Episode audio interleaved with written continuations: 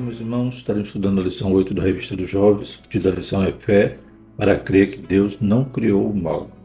Levanta o trimestre a prova da vossa fé, vencendo a incredulidade para uma vida bem-sucedida. E, continuando o tema, estaremos estudando hoje a respeito né, do tema teológico chamado Teodiceia, que é a origem do mal. Veremos que Deus é bom, que Deus não criou o mal, que o mal né, inicia a partir da decisão do homem de desobedecer, de pecar. A partir do momento da queda, o ser humano lá no Éden né, inicia-se a ação do mal. Né? O mal, como veremos na lição, ele não é uma pessoa, né? não é personificado, mas sim é uma ação contrária àquilo que é bom, né? uma ética, uma moral. E também estaremos estudando né, que do ponto de vista bíblico, né, essa ética, essa moral, ela é invariável. O mal sempre é o mal relacionado a qualquer ação contrária, né, à vontade de Deus, contrária à santidade de Deus. Mas né, o mundo vive uma ética, uma moral líquida. Até o que era mal para eles, hoje eles conseguem distorcer e dizer que né, é relativo. Então, até o mal hoje se relativiza, mas para quem crê em uma verdade absoluta, que é a revelação de Deus, escrita, a palavra de Deus, sabemos que o mal ele não varia, né? ele continua sendo mal e Deus não tenta ninguém para o mal.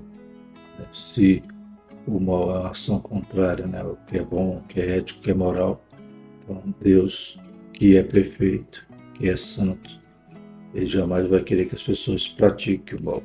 A culpa do mal não é de Deus, sim do pecado do homem. O texto principal da nossa lição diz: Porque o Senhor é bom e eterna a sua misericórdia, e a sua verdade estende-se de geração a geração.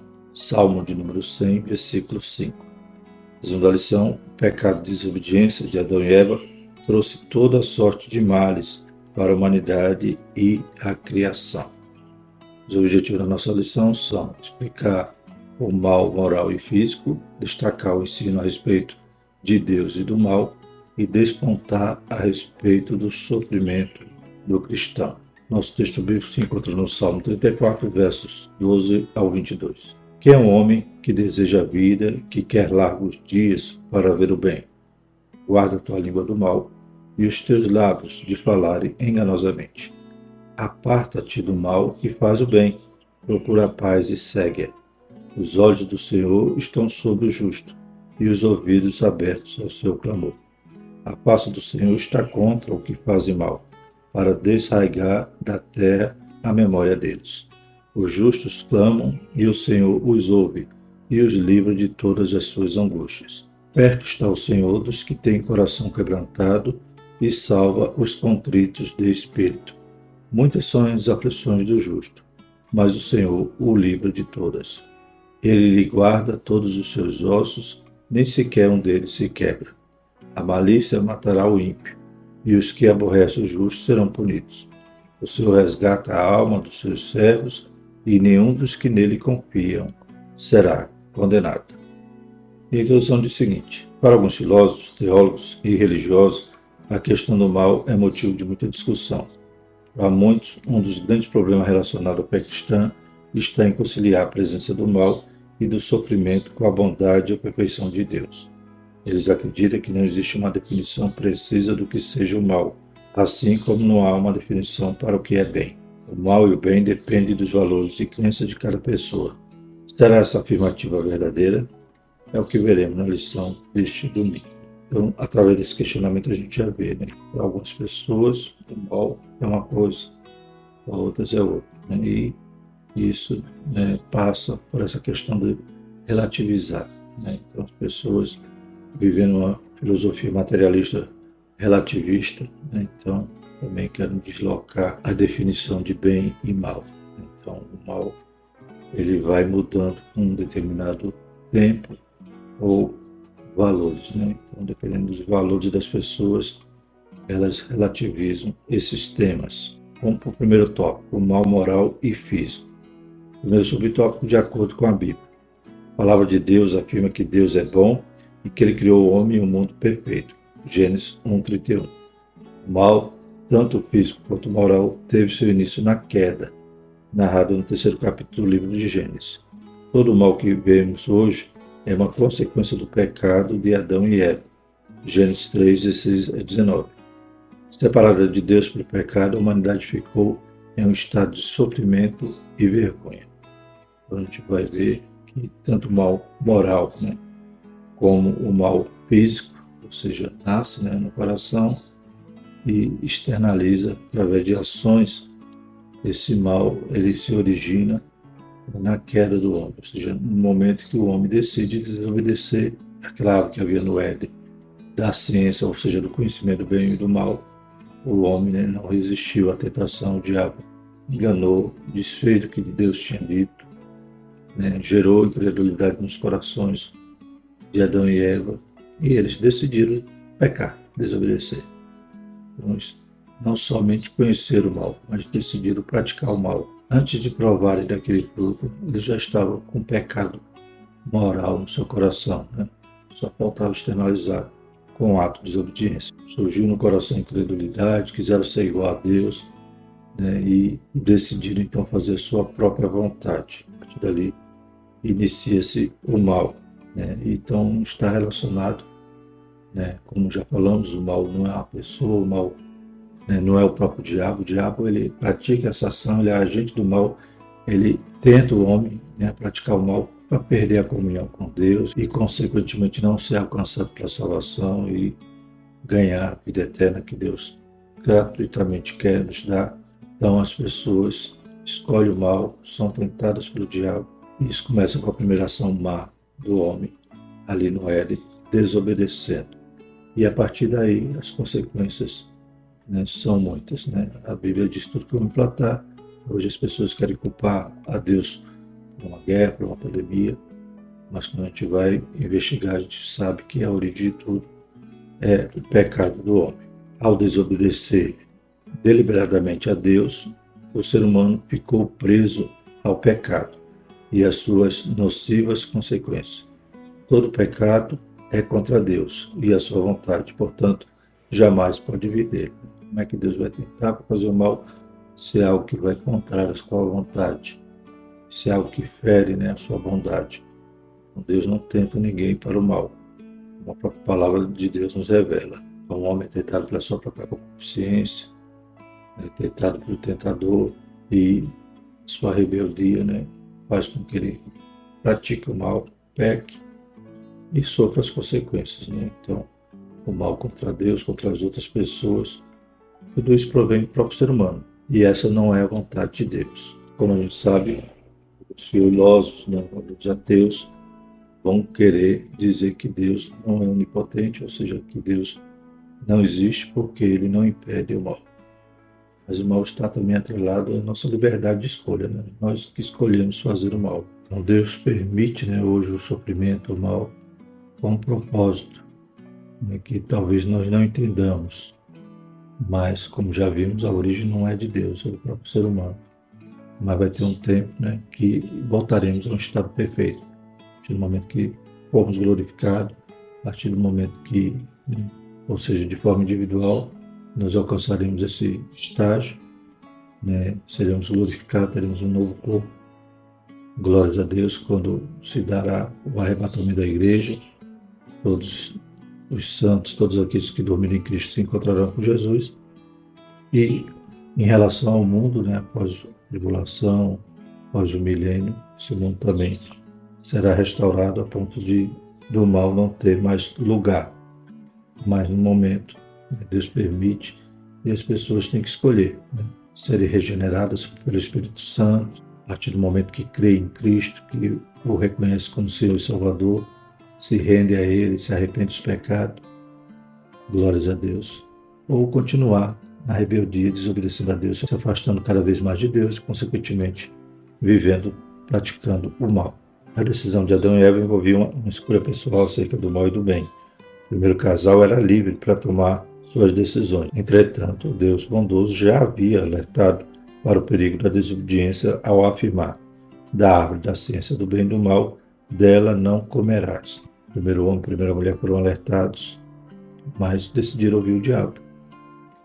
O diabo já havia também escolhido o mal né, no céu, e por isso ele perdeu a sua posição, né, foi lançado. Ele e uma terça parte dos anjos decidiram, então, né, por serem agentes livres como nós, decidiram o mal. O diabo agora tenta contra a criação de Deus, né, coroa a criação, aleluia, do ser humano, para destruí-lo, para levá-lo também para distante de Deus. Então Deus alerta, Deus avisa, mas o ser humano decidiu pecar. Segundo subtópico, de acordo com a filosofia.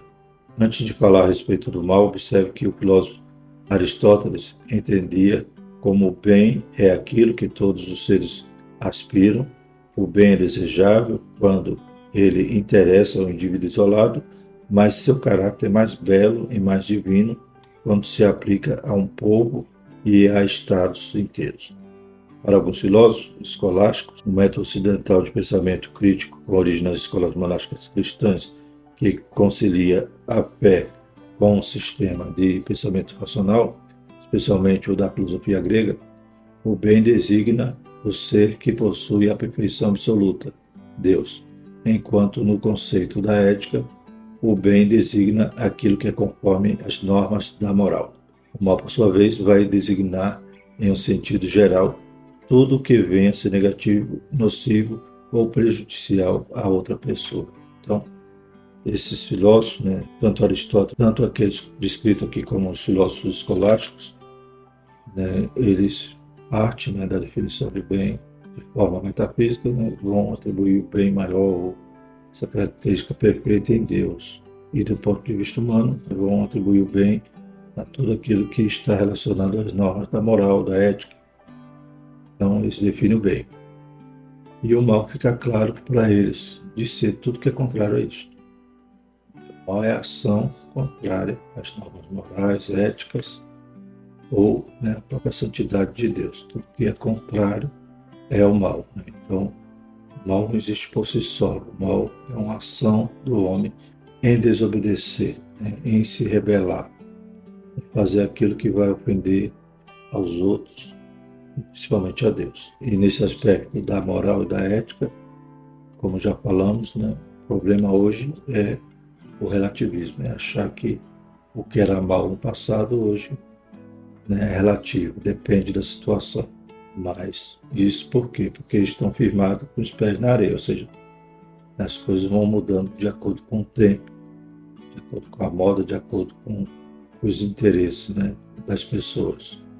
Então, a partir do momento que elas começam a viver de uma certa maneira, ou querem adaptar a ética, a moral, a vida de encontro né, com a sua maneira de viver. Então, é algo maleável, algo que vai se adaptando. Então, o mal também vai deslocando né, o nível de intensidade ou até deixa de ser mal de acordo com o que eles querem pensar ou querem viver.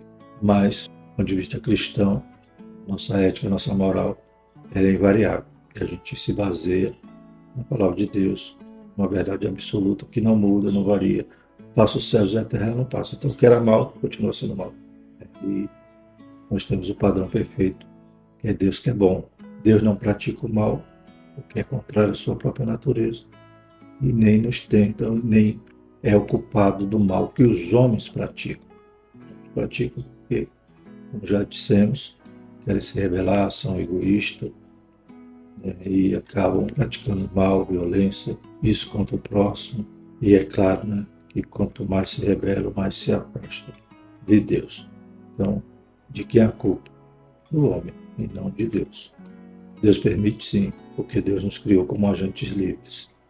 Deus alerta, Deus mostra o caminho para evitarmos, para restaurarmos né, a nossa imagem e semelhança de quando Deus nos criou no Éden. Né? Isso nós temos essa possibilidade através de crer no Seu Jesus, de reconhecer que o que Ele fez foi por nós e de receber o seu perdão.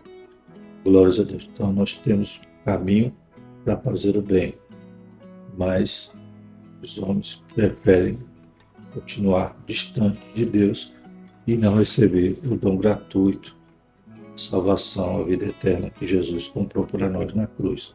e preferem continuar fazendo mal e depois vão culpar a Deus. Culpar Deus pela pandemia, culpar Deus pelas guerras, pelas violências, né, pelo Hamas lá matando e decapitando crianças. Não é Deus o culpado, tá? São aqueles agentes livres que decidem fazer o mal. Terceiro subtópico, de acordo com a ética secular e cristã. A ética secular está fundamentada em valores materialistas e relativistas. Né? Então, o mundo né, é essa ética maleável, relativizada, né? ou seja, a cada momento muda. Né? E parte do ponto principal do materialismo, apenas dessa existência, achando que morreu, acabou. Né? Então, não se preocupa de um dia ter que prestar conta. Então, nesta ética secular, o bem e o mal dependem do ponto de vista de cada pessoa. Agora, já a ética cristã tem como fundamento as escrituras sagradas e seu objetivo é aperfeiçoar nossa vida de comunhão com Deus e o nosso testemunho cristão perante a sociedade na qual estamos inseridos. Ela mostra que Deus trino é santo e imutável e criou tudo perfeito. Né? O Senhor quer que nós tenhamos esse relacionamento moral, ético, baseado na palavra, ou seja, uma ética imutável, uma moral imutável que gera né, efeitos tanto na nossa esfera vertical, ou seja, o ser humano com Deus, como na horizontal. Jesus mesmo resumindo a lei, dizendo que amarás a Deus sobre todas as coisas e o próximo a ti mesmo. Então vemos que fazendo isso cumprimos a lei, ou seja, o mal é preterido em detrimento de viver uma vida santa, uma vida pautada na palavra, para que possamos fazer o bem e não o mal. A ética cristã trata das três esferas principais do homem: moral, social e espiritual. Os israelitas caíram no deserto por não observar a lei moral que havia sido ortogada pelo Senhor. Não podemos deixar de lado esses fatos bíblicos, pois nos revela o perigo de não vivermos o ideal ético do reino de Deus instituído por Jesus. 1 Coríntios 10, 5. A corrupção moral tem causado terríveis consequências para toda a sociedade. Não podemos nos conformar com o pensamento deste mundo. Romanos 12, 1. É preciso dizer não ao hedonismo, ao relativismo ético e a tudo que nos leva a pecar e assim afastar de Deus. Né? Glórias a Deus. Então, nós já temos a lei escrita na tábua do nosso coração. Aleluia. No Sermão do Monte, o Senhor mostrou ali como devem ser os valores daquele que é cidadão do reino, súdito do reino. Louvado seja o Senhor. Então, nós já somos regenerados a partir do momento que aceitamos a Cristo como Senhor e Salvador. Aleluia. E a ética do mundo é completamente contrária né, ao nosso modo de viver. Como o comentarista diz, né, devemos dizer não ao hedonismo e ao relativismo. Relativismo, como já falamos, essa questão de que o mal, toda hora, ele está no né, ponteiro mudando ali a intensidade, dizendo isso não é mal, isso é mal, de acordo com a, o ponto de vista das pessoas. E o hedonismo é essa filosofia de vida de que o homem deve buscar os prazeres, né? tudo pelos prazeres. Então, quando você vai só atrás dos prazeres, é claro que você vai agir de forma egoísta, vai desrespeitar as pessoas e vai viver uma vida completamente inserida em ações mais, práticas mais. Não podemos nos conformar, ou seja, tomar a forma do mundo, mas devemos o transformar através da renovação do nosso entendimento, como diz Romanos 12. Segundo tópico, Deus e o mal. Então vamos, através de alguns questionamentos aqui, esclarecer essa questão. Se o mal vem de Deus, se Deus criou o mal. Né? Primeiro subtópico, Deus é mal? Não, ele é bom, santo, justo e tem todo o poder. O comentário está aqui um versículo, Isaías 45, 7, que muitos se confundem. Né? Vamos ler. Eu formo a luz e crio as trevas, faço a paz e crio o mal. Eu, Senhor, faço todas essas coisas. Muitos têm se utilizado erroneamente desse texto do profeta Isaías para afirmar que o mal e o bem procedem de Deus. Sabemos que o caráter de Deus é benigno, bom e reto. É o Senhor, pelo que aponta o caminho aos pecadores. Salmo 25, 8. Então, essa tradução parece né, dar entendimento que Deus criou o mal, mas não. Deus, em outras traduções, vai falar de guerra, de conflitos, né? Então, fala que Deus permite, né? A permissão de Deus, né? Muitas das vezes, alguma nação é castigada sofre o juízo de Deus. E alguém pode dizer, não, Deus foi mal. Como no Antigo Testamento mesmo, que Israel veio ocupar ali o lugar de Canaã, né, e foi a força, né, foi na guerra. Mas a gente, Deus nunca faz nada sem explicar. O próprio texto bíblico vai informar, né? Que aquelas nações tiveram oportunidade, né, conhecer a Deus em algum momento, né? São todos descendentes de Noé, porém, né? Insistirem em desobedecer, insistirem em buscar outros deuses, sacrificar seus filhos no fogo, praticar violência, né? todos os atos maus, e agora está havendo o julgamento. E Deus usou Israel para ser a espada, para ser o julgamento para aquelas nações. Então Deus não estava sendo mal, Deus estava aplicando justiça, como ele vai aplicar no mundo no período da tribulação. Esse mundo vai sofrer muito, mas não é maldade de Deus, é juízo. Né? Então, se um juiz aplica uma pena, o juiz não é mau, ele está aplicando a lei. Então, Deus é justo. Né? Tanto é que para Abraão, né, Deus já tinha prometido toda aquela terra, mas disse né, que Abraão não ia herdar aquilo tudo, né? ou seja, sua descendência não herdaria antes que se completasse né, a medida dos amorreus, ou seja, Deus ainda dava oportunidade, dava chance para que aquelas nações se arrependessem. É por isso que aconteceu todo o período que passou ali na história de Israel, a ponto deles pararem no Egito, ficarem ali 400 anos escravos. Então, todo esse tempo, né, esse processo que Israel passava também era o processo que as nações estavam sendo poupadas, sendo, né, Deus sendo logânimo para ver se eles se arrependiam. Né?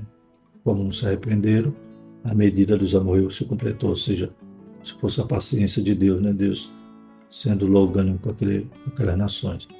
Israel agora vai servir de espada, como também outras nações, depois, durante a história de Israel, serviram de espada para castigar, para aplicar juízo a Israel, que também havia se desviado. E também em Sodoma e Gomorra, Deus destrói aquelas cidades. É, mas por quê? Porque a cidade já cheirava mal na linha de Deus, insistiram em pecar e, inclusive, quando os anjos vão ali avisar a Ló, né, Antes disso, Abraão intercede para a cidade de Deus vai dizendo, se tivesse, né, Abraão vai perguntando, se tivesse 50, justo, Deus disse, não destruiria a cidade. Vai diminuindo, 45, 40, para chegar em 10. E Deus dizendo, para amor de 10, ele não destruiria a cidade. Mas não tinha os 10. Só tinha Ló e suas filhas, e muito mal. Ainda já haviam sido né, contaminados muitas coisas daquela sociedade a gente percebe que quando os anjos vão avisar Ló, eles dão um flagrante né, naqueles pecadores, a ponto que aqueles homens queriam ter relação com os anjos, queriam que Ló né, abrisse a porta e que eles pegassem aqueles anjos, né, aqueles varões que eles achavam bonitos, para ter relações né, homossexuais. Então, Deus dá o flagrante no pecado daquela cidade. Não tinha mais jeito. E Deus aplica juízo. Então, Deus não é mau. Deus é justo e vai aplicar juízo neste mundo. É, inicia esse juízo a partir do momento que a igreja é arrebatada. Louvado seja o nome do Senhor, que inicia o período de sete anos de grande tribulação. Juízo para essa terra, juízo para Israel, até que Jesus volta com poder e grande glória, todos os olhos verão. Israel vai, né, os remanescentes serão salvos por se converterem a Cristo. Então, temos que fazer a exegese desse texto de Isaías para entender que Deus não é o Criador, mas Ele é aquele que permite, né, muitas das vezes, a guerra, o conflito nesse sentido, porque às vezes o mal já chegou às narinas de Deus de forma que ele já não suporta e ele tem que agir com justiça. Mas o desejo de Deus é que nenhum ímpio se perca, nenhum ímpio morra. Ele quer salvar porque ele é bom. As pessoas que insistem e continuar sua vida de pecado. O Senhor é bom e sabemos que existe a lei da semeadura e da colheita, né? justiça. Né? Plantou, colhe. Ou seja, este princípio afirma que a humanidade colhe o que planta. É a lei da causa e do efeito. Ele faz um dos amigos de Jó faz uso desse princípio ao afirmar. Segundo eu tenho visto, os que lavram iniquidade e semeiam mal, cegam isso mesmo. Jó 4.8. Encontramos tal princípio no livro dos Salmos, onde o salmista, em vários poemas, afirma que Deus é bom e justo. Por isso, ele recompensa os bons e pune os maus. Salmo 1,6. No Novo Testamento também encontramos tal princípio no texto de 1 Pedro 3,12, que diz: Porque os olhos do Senhor estão sobre o justo e os seus ouvidos atentos às suas orações, mas o rosto do Senhor é contra os que fazem o mal. Deus é um ser em equilíbrio. Há também aqueles que utilizam o texto de Isaías citado acima para afirmar que Deus é um ser em equilíbrio. Ele é tanto bom como mal. No entanto, sabemos que o Deus verdadeiro não é um conjunto de forças opostas. Ele é perfeitamente bom e não contém nada de mal, conforme nos diz o apóstolo João. Deus é luz e não há nele treva nenhuma. Então, 1 João 5, Deus não é aquele Deus do, do yin yang, né? Tem aquele círculo, né? E tem aquele parte branca, uma parte preta, e na parte branca tem um pontinho preto, e na parte preta um pontinho branco. Né? Querendo dizer que as coisas estão em equilíbrio, o bem e o mal, e no, no, branco tem preto, né? ou seja, no bom tem um pouquinho de mal e no mal tem um pouquinho de bom. Não, isso não existe. Nele não há mal algum. Já falamos, quando ele pune, quando ele castiga, ou quando ele permite o homem ser um agente livre e continuar praticando mal, por enquanto, né? Porque o mal vai ser vencido, o mal vai ser subjugado completamente, né? No período certo no cronos de Deus, né? Já está tudo agendado, né? Como ele grande dizia, né? Eu já li a última página da Bíblia, já sei que vai dar tudo certo, né? Tudo vai terminar bem. Então, a gente já tem um livro que diz no final vai dar tudo certo, ou seja, tudo que Deus planejou vai se cumprir. Glórias a Deus. Então, Deus não tem esse pontinho preto, né? Tem esse mal nele. Ele é bom, ele é luz, nele não há trevas algumas. E o terceiro subtópico, Deus não criou o mal moral. Deus não criou o mal no sentido moral. A Escritura Sagrada afirma que, porque tu não és Deus que tenha prazer na iniquidade, nem contigo habitará o mal. Salmo 54, versículo 5. Deus não tenta ninguém, pois, segundo o profeta Isaías, ele é santo, santo, santo. O Tiago diz que Deus não tenta ninguém. Né? Aquele que é tentado não pode dizer que é de Deus que é tentado, ou seja, Deus não quer que ninguém faça mal. Deus não está instigando ninguém a fazer o mal. As pessoas fazem o mal porque querem. Quem tenta para fazer o mal é o agente do mal, Satanás, né? Então as pessoas ouvem a ele, preferem ouvir a sua voz como Eva ouviu a voz da serpente, ao invés de ouvir o conselho de Deus. A palavra mal, em Isaías 45, 7, se origina de uma palavra que pode ter vários sentidos. Né? Voltando àquele texto primeiro, que falando de Isaías, vamos examinar melhor o texto. Nesse contexto, em outros onde Deus faz ou traz mal, a palavra significa calamidade ou punição, sendo o oposto de paz. Né? Então, guerra, punição, né? Deus agindo ali de forma justa. Né? Então, era, é isso que quer dizer o versículo. Punindo, né? Deus usaria Ciro para bater as nações, aí é 45, 1. Né? Então, a partir do capítulo 44, já começa Deus falando sobre Ciro né? Então, já profecia dizendo que Sírio viria né, como um servo de Deus para fazer essas coisas. Isso se cumpriu né, quando Israel estava né, cativa ali na Babilônia. Né? E Ciro, então, conforme profetizado sobre ele mais de 200 anos atrás, né, ele é usado como um agente de Deus para punir aquelas nações, inclusive a Babilônia, inclusive libertar né, Israel. Já no versículo 8, Deus promete salvação, paz e justiça, punição ao mal. Outros trechos usam a mesma linguagem. Os males que Deus ameaçou trazer sobre Judá, em 2 Reis 22,16, foram punições pelo pecado. A verdade revela justiça, não maldade. Deus não é o criador do mal moral. Entretanto, como Deus santo, ele traz juízo ao pecador. Romanos 3,23. Né? lembra daqueles universalista que diz assim: Deus é tão bom que ninguém vai para o inferno, né? até o Satanás vai ser salvo. Mas Deus é justo, Ele é bom, Ele é amoroso. Ele mandou o seu próprio filho para morrer em nosso lugar. Glórias a Deus. Mas Ele é juiz, Ele é justo. Então Ele tem que punir, porque Ele é justiça.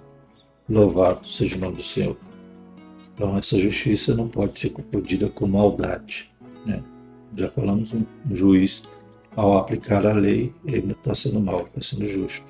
E se ele fizer o contrário, né? por exemplo, se tem um parente lá na, sendo julgado ou um amigo e ele passar a mão na cabeça, ele não está sendo bom, está sendo injusto. Então Deus é justiça. Terceiro tópico, o cristão e o sofrimento. O mal gera consequência. A lei da semeadura, né? Gera consequência para quem pratica e para quem está em volta, que vai sofrer o mal daqueles que são egoístas né? e não ligam, né? não, tem, não dão valor às necessidades, o bem-estar dos outros.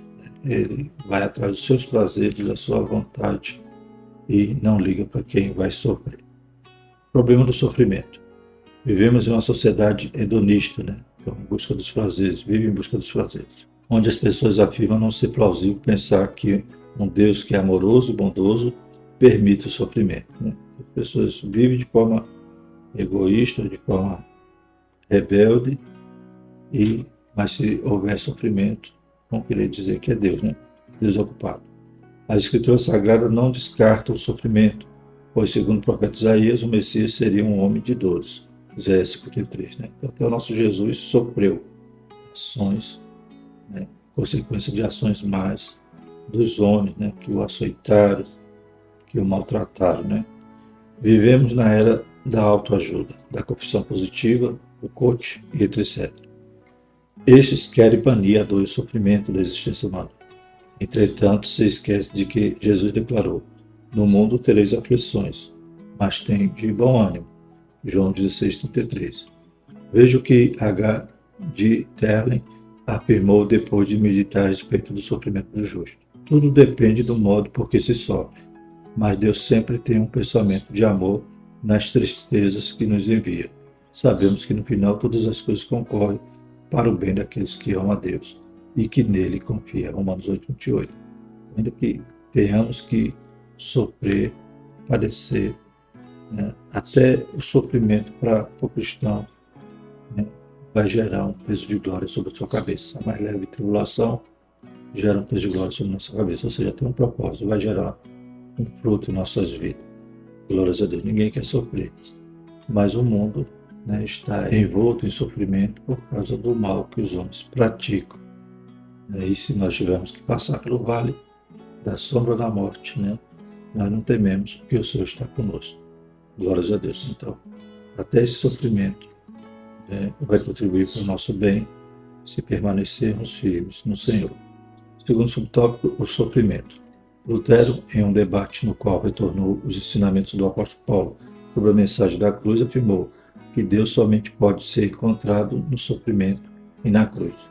Assim, cruz e sofrimento significam, em primeiro lugar, o que Cristo fez por nós, mas também o sofrimento do cristão. Para o cristão, Deus entende e conhece nossa dor e ele não se ausenta de nós no meio das aflições. Não podemos esquecer de que o pecado sempre causará sofrimento para o homem, independente da sua crença religiosa Basta ver o que ocorreu com Adão e Eva logo após o pecado, Gênesis 3. O que nós precisamos é entender é por que estamos sofrendo. Né? Foi uma ação que nós mesmos provocamos. Né? Portemos, peçamos perdão, né? Venhamos a pedir que Deus nos ajude né? a passar para aquela dor e que nós possamos transpassá-la. Louvado seja o nome do Senhor. E se for uma consequência do que estamos no mundo, né? como o próprio Jesus disse, no mundo tereis opção, na oração que Jesus né, intercede pelos crentes, pela igreja, ele disse, né, Pai, eles não são no mundo, mas estão no mundo. Eu não peço que os tire do mundo, mas que o guardem, né? Quando vamos estudar esse tema do sofrimento, a gente vai ver que há vários motivos para passarmos pela dor, pelo sofrimento. Mas, como já falamos, né, aquele que está em Cristo, todas as coisas vão concorrer para o seu bem. Deus é maior que todo sofrimento. Deus é soberano e maior do que toda dor que venhamos enfrentar. Ele nos ama e não nos abandona em meio do nosso sofrimento. Jó foi provado pela dor, entretanto, no fim de tudo, viu quanto o Senhor é poderoso. Jó 42, 2. Ele, um dos amigos de Jó, afirma que Deus é grande e nós o não compreendemos. Jó 36, 26. É uma tentativa de explicar a grandeza e a majestade do Senhor. Ele fala a respeito da ação de Deus nas quatro estações do ano. O Deus que controla as estações do ano é o mesmo que tem o controle de nossas vidas. Ele não erra. Confie no Senhor e você verá que, assim como o verão, o outono, o inverno e a primavera são sazonais assim são os momentos difíceis da vida, né? Salmo 30 diz: o choro pode durar a noite inteira, mas a alegria vem no amanhecer. Louvado seja o nome do Senhor. Concluindo, irmãos, Deus criou o mundo perfeito e bom. O mal e o sofrimento entraram no mundo como uma consequência da queda. O Criador está sempre disposto a agir com generosidade para com a sua criação. Entretanto, o pecado cega o entendimento das pessoas e elas não conseguem crer que ele é justo e não pode tolerar o mal. Pecado repugnante diante de Deus e merece a justa punição. Mas Deus é sempre bom, a bondade é um dos seus atributos. Né? Glórias a Deus. Então Deus é bom, pois nos abriu uma porta né, para nós escaparmos de tudo isso, inclusive do juízo, que há de vir sobre toda a terra. Né? A Bíblia diz que Deus nos livrará do dia da ira que nós possamos entrar nesse bote salva-vida, nesta arca tão grande que é a salvação que Deus nos propõe. As pessoas continuam no mal, praticando mal, em rebeldia contra Deus e ainda querem culpar a Deus por todo o sofrimento que muitas das vezes toda a sociedade passa. Né? E a culpa não é de Deus, a culpa é do ser humano que continua se arruinando em pecado mas que Deus nos guarde, nos livre e nos ajude até passar por todo o vale. Amém? Vamos orar? Santo Eterno Deus, te agradecemos, Pai, por essa lição. Sabemos, Pai, do teu amor, da tua graça. Pai, aleluia, da porta que o Senhor nos abriu, Pai, enviando seu Filho para tomar o castigo que era nosso sobre ele. Obrigado pela salvação, Pai, que nós possamos anunciá-la e trazer para as pessoas que estão cegas no seu entendimento, pois o diabo vai ter cegado o entendimento das pessoas e elas continuam rebeldes, longe de Deus, buscando só prazeres. Mas o Senhor é bom, Pai, e a sua justiça, Pai, a sua misericórdia continua de geração em geração. Deus poderoso, louvado seja o seu santo nome, abençoa a tua igreja, os jovens, que possam entender, Pai, o teu amor, Pai, mas também entender que o Senhor é justo. Em nome de Jesus nós te agradecemos. Amém. E a graça do nosso Senhor Jesus Cristo, o amor de Deus e a comunhão do Espírito Santo permaneça sobre nós, hoje e sempre. Amém.